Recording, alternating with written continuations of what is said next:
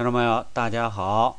呃，今天呃，这个给大家道个歉啊，已经有一段时间没有这个更新节目了。呃，怎么回事呢？我呢，近一段啊，参加了一个这个西方哲学的这个研讨班儿。哎呦，这哲学学着，哎呦，真是太累了，弄得我我整天这个晕头转向的啊，也这个更新节目也这个不是特别勤奋了。呃，对此向大家这个道歉。今天呢，我那个在电影院看了一部电影，来跟大家分享一下，就是赵宝刚导演的这个《触不可及》。呃，一部这个我定义为这个谍战呃爱情片吧。呃，谍战是个这个框子，里边装的呢是一个爱情故事。呃，赵宝刚导演呢。呃，大家也比较熟悉了。那么他呢，还有点传奇色彩。原来是北京钢厂的一个工人，呃，后来在电影学院学习过。呃，然后呢，他最一开始出名呢，是在这个编辑室的故事。呃，然后呢，就拍了很多言情剧，被称为这个言情教父。大家比较这个，比较这个了解的啊。呃，有几部戏呢，捧红了几位这个明星。呃，你比如说这个，呃，《永不瞑目》，哎，捧红了这个陆毅。呃，像这个《像雾像雨又像风》呢，捧捧红了这个陈坤。啊，另外还有好几部在当时的年轻人这个这个眼里非常经典的，比如说这个《郭把瘾》啊，王志文和江山，呃，演的这个。那么，真是他在他这个和这个海岩合作的这个《永不瞑目》啊，当时包括这个呃那部主题歌啊，呃，你快回来，也是红遍大江南北。那么，赵宝刚导演作为一个在电视剧方面哎非常有造诣的啊，他这个有很有票房号召力的这个导演。呃，竟然一直也没有拍电影，呃，也挺奇怪。那么现在呢，他就拿出了他的一第一部大荧幕上的这个作品。呃，总体看下来呢，我看的呢是今天上午的第一场啊，十点五十的首首映啊，第一场也不叫首映吧，反正在我家附近的这个影院，这是第一次演。呃，可能是因为这个关系，这个这个时间关系吧，就是十点五十嘛，这个不前不后的啊。呃，那么里边这个上座率啊，我看有点人不多，哎，就十来个人。看完之后呢，我感觉呢，总体上说，呃，赵宝刚导演呢，应该说没有让人失望。呃，他的那种善于抒情，善于呃。这个言情的这个特点还是发挥出来了，尤其是这个在这部剧里边，这个男主角啊，这个孙红雷和这个桂纶镁啊，在这个探戈跳这个探戈，以这个探戈作为一个线索来来表现他们的爱情啊，还是挺让人眼前一亮的。呃，但是呢，我还得这么说，就是说这部剧呢，可以说没有让我失望，但是呢，也没有太多的惊喜。呃，那么怎么说呢？呃，这部剧呢，呃，我说呢是一部类型片，呃，当然了，赵导演说这个自己这是呃商业加上这个文艺片，但是我觉得呢，那么成文艺片呢，多少还是有点儿什么呢勉强，因为文艺片呢更着重于表达这个导演的思想，那么商业片呢更注重票房。那么从这部片子它这个着力点，嗯，你看请的这个演员啊，还有他这个，当然了，你像桂纶镁也跟这个《白日焰火》啊，跟这个刁亦男导演合作，那那那就是艺术片。那么这个无无论从这个情节的设置，还是从这个悬念，从这个抒情。呃，这个角度来说，明显的这是一部这个追求票房的一个一个作品。你当然不能说任何没有任何艺术性，在表现两个人那个微妙的感情的时候，啊，就是也可以说还算是比较细腻。但是呢，我觉得在区分商业片和文艺片当中，呃，就是很明显的一个特点，就是说这个片子是不是在刻意的讨好观众，啊，无论在这个情节的编织上啊，还有这个演员的演技，还有这个导演的这个手法上啊，这个是一个很重要的特点。那么很明显，这个片子还是怎么说呢？呃，赵宝刚呢，还是有点儿，我觉得有点着急，还是。还是在，因为是自己的第一部大荧幕作品嘛，还是应该，还是挺注意投其所好的，嗯，就是说展示自己在煽情方面的这个功底啊。那么这个基本的情节呢，我这可能有点剧透啊，呃，大约就是时段呢，就是是几个时段，嗯，抗日战争和这个解放战争。呃，大约是三五年、三八年、呃四五年、四九年这么几个时段。那么男主人公呢，作为一个怎么说呢，国民党的一个特工，就是其实他跟他在这个潜伏里边的那个角色有点像啊。这个他是保密局里的国民党保密局里，同时也是中共的地下党员。但是我为什么我说这个谍战只是一个框子呢？呃，因为明显的这个导演是把最大的力气还是用在他们两个人感情的这个纠缠、呃撕扯这个上，是用最大的力量，包括几次这个汤个的这个运用啊。那么谍战的这个情节，明显的呢不是最主要的。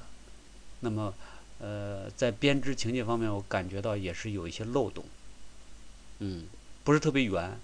那么这个情节呢，怎么说呢？要说是个框子的话，我感觉这个框子呀，多少有点漏啊，有点侧漏啊。呃，怎么说呢？你比如说吧，我感觉这个中间那个，这不，这个商业片在编织情节当中啊，一个很重要的，包括好莱坞的这个商业片呢，就是比如说巧合，巧合过多啊。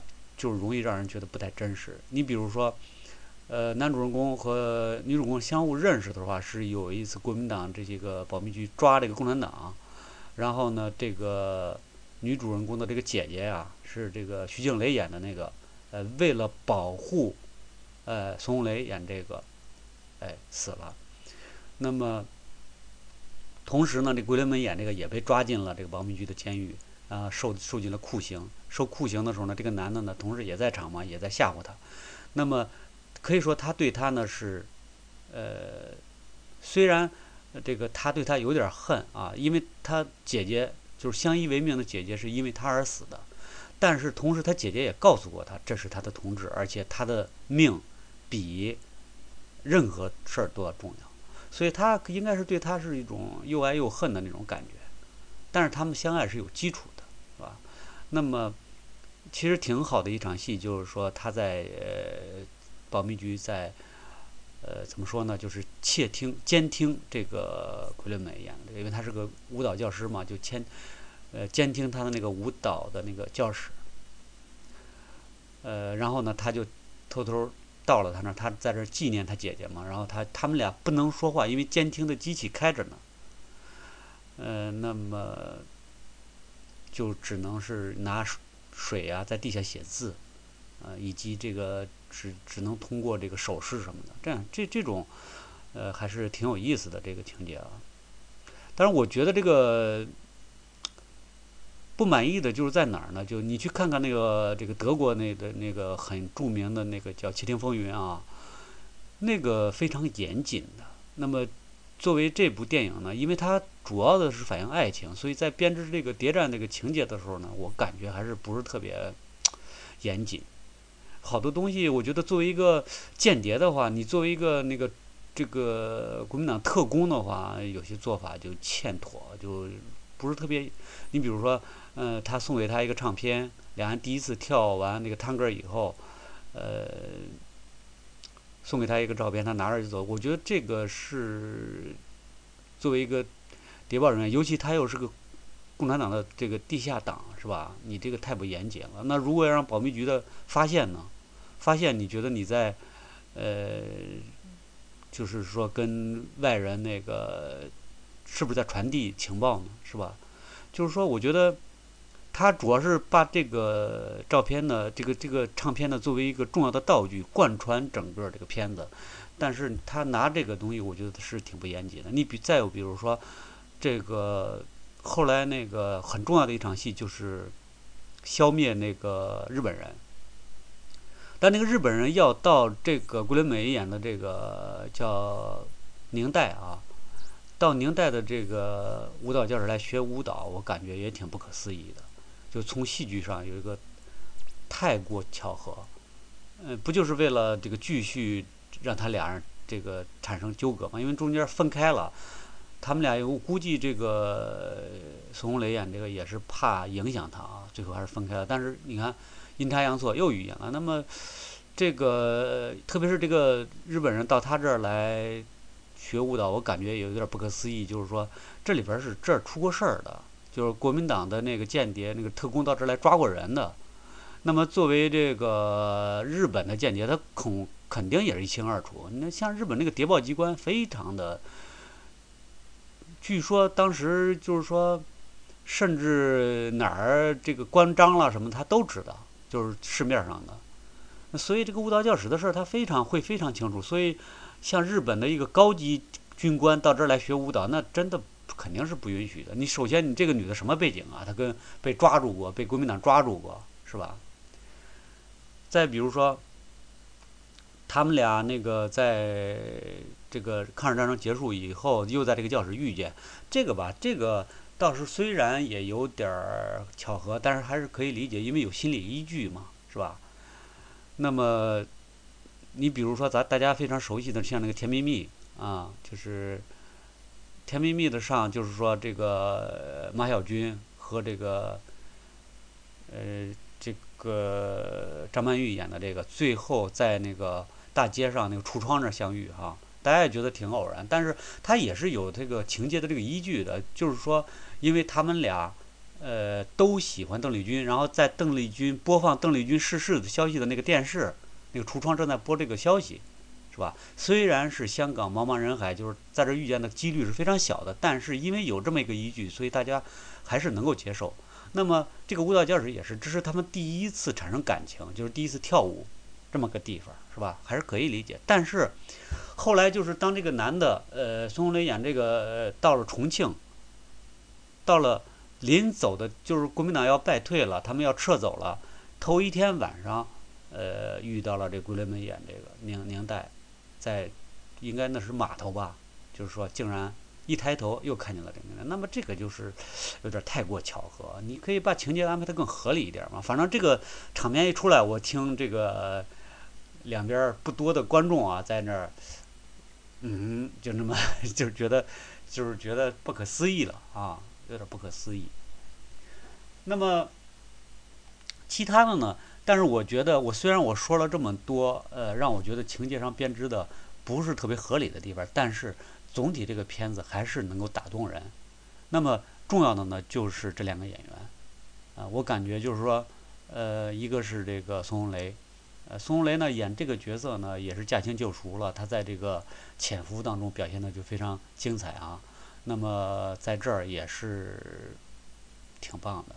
你比如说一开始这个，呃，就是徐静蕾演那个是因为了掩护他而死的，然后呢，他又不得不把这桂纶镁演的他的妹妹捉到这个里边，而且当着那么多同事的面要逼他要给他上电刑，就是他那种心理活动复杂的心理活动，呃，他还是演的非常的这个举重若轻啊。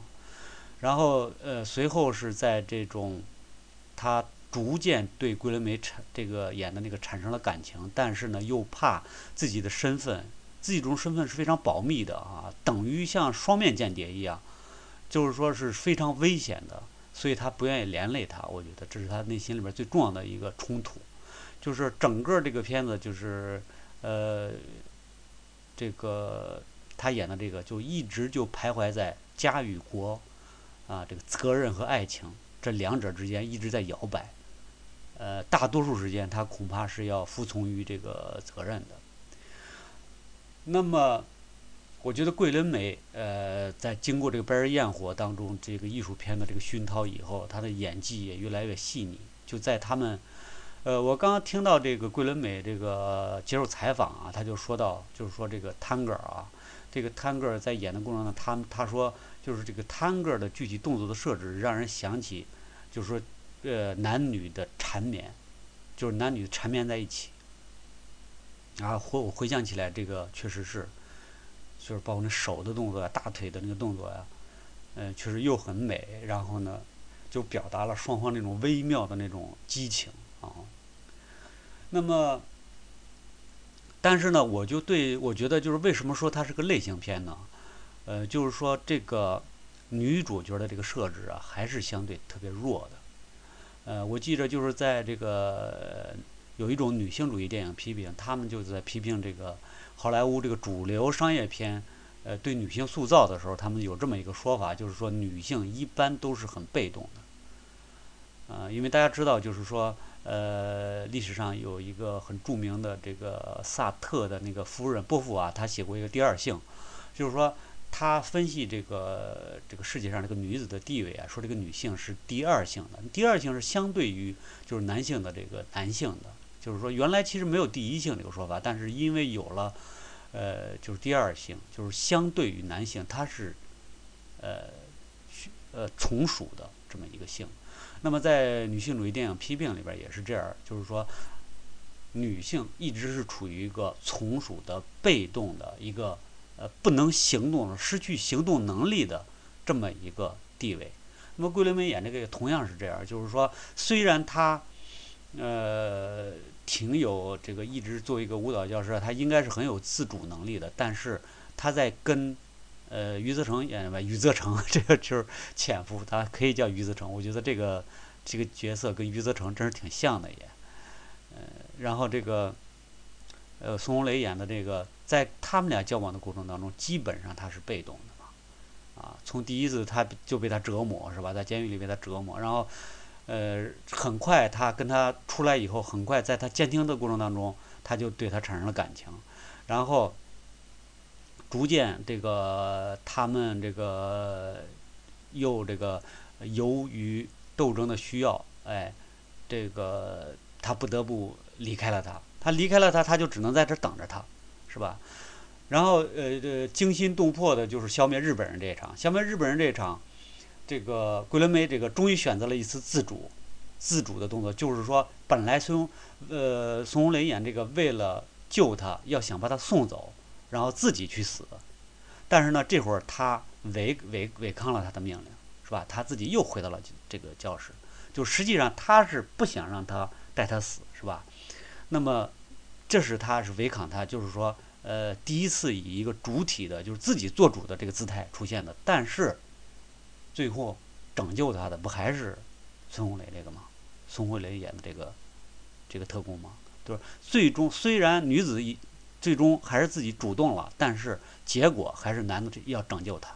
然后呢，到了这个呃抗日战争胜利以后，本来他们俩就是说呃在这重逢了，哎，非常高。这场戏就是说激情戏还是挺棒的，就是他们俩就是能够劫后重逢啊，就是挺挺挺棒。但是由于工作需要。他需要余则成演这个需要娶一个，就是说国民党高官的这个遗孀吧，啊，就是说他，但是他父亲非常有权利，对工作有好处，那么那他就只好把这个这段感情暂且搁下，啊，他就到这儿就简单跟他说一句，你再找个人吧，我需要跟别人结婚了，就这么起来就走了。当然我也知道他演的也是很好的，就是说他。很好的掩饰了自己的感情，说我再说就多说无益嘛，是吧？长痛不如短痛嘛，这是也可以理解。但是这个女人就得被动的接着再等。那么等着他到四九年，他终于差不多完成任务了。那个女的，就是他的夫人，就是结婚的那个，到台湾去了。他留在了大陆，继续继续工作。就是实际上他是有可能就不回台湾去了，是吗？就是他们俩又可能成了。他们俩又遇遇到，遇到以后，说这个，与这个孙红雷这个演的就说说，如果这个斗争结束以后，战争结束以后，我再来找你可以吗？然后这女的又特高兴，说那个可以，可以，非非常高兴的点着头。就是女人真是很被动，就是说，呃，我说呃，招之即来，挥之即去，有点难听啊，但是确实是她在感情上一直属于被动的，一直男方在决定，对吧？她失去了动作的能力，即使有行动的能力，一行动了，最后还是比较惨，是吧？还是要男的去拯救。那么最终，呃，很到这个本来这个任务彻底完成了，就是说也解放了，要马上就是说那个江对面要来接他们，那那是又到重庆了啊，他们又相会在重庆了。就是说要渡江嘛，渡江，然后那个共产党把他们接过去，但是后边又有了任务，就是说需要他去，他他到台湾去。那么最后一场这个最这个怎么说？这这叫什么呢？这叫这个高潮戏，就是说他们临走之前在雪地里，呃，跳最后一场舞，也挺那什么跳的最好的一场舞啊。